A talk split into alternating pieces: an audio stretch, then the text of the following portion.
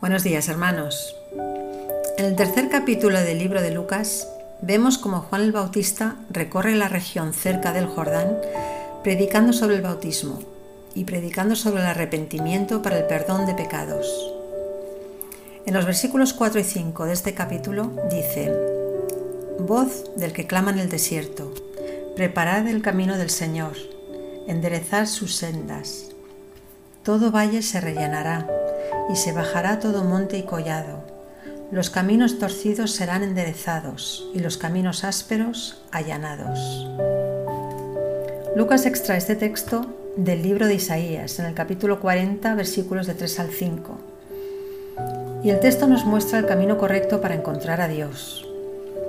El versículo 4 nos, nos llama a preparar y enderezar el camino del Señor, o sea, preparar y enderezar nuestro corazón para poder recibir al Señor.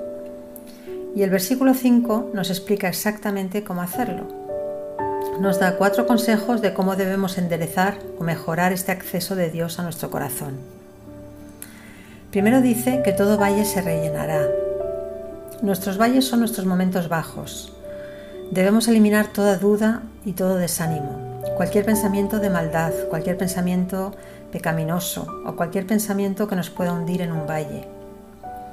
Debemos alejarnos de entretenimientos mundanos y cualquier búsqueda de placeres que nos alejen de la voluntad de Dios.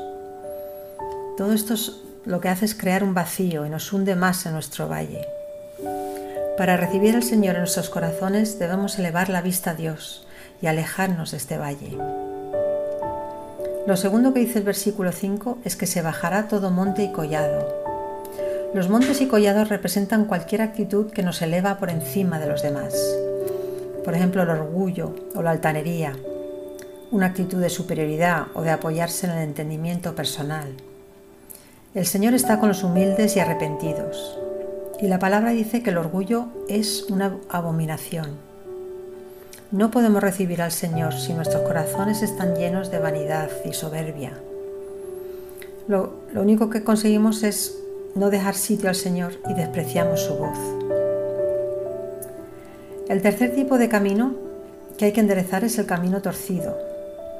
Un camino torcido nos habla de constantes cambios de dirección. Nos habla de personas con doble ánimo, que un día piensan de una manera y el día siguiente de otra. Tienen pensamientos y actitudes que cambian constantemente y fluctúan entre la verdad de Dios y la verdad del mundo. Santiago 1.8 dice que el hombre de doble ánimo es inconstante en todos sus caminos. Y Santiago 4.8 dice, Vosotros los de doble ánimo, purificad vuestros corazones. Los corazones con caminos torcidos suelen ser deshonestos y poco fiables. Si este es el estado de nuestro corazón, debemos enderezarlo.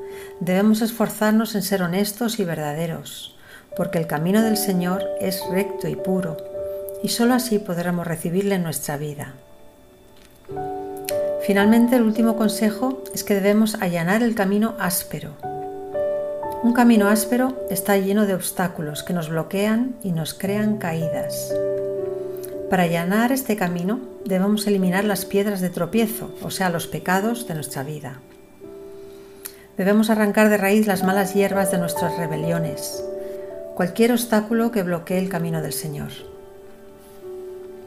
Cuando hayamos adecuado estos caminos, estaremos preparados para recibir a Dios. Y como dice el versículo 6, verá toda carne la salvación de Dios. Hermanos, preparemos el camino de Dios. Salgamos de nuestros valles y bajemos de nuestros montes. Enderezcamos los caminos torcidos y limpiemos los caminos ásperos.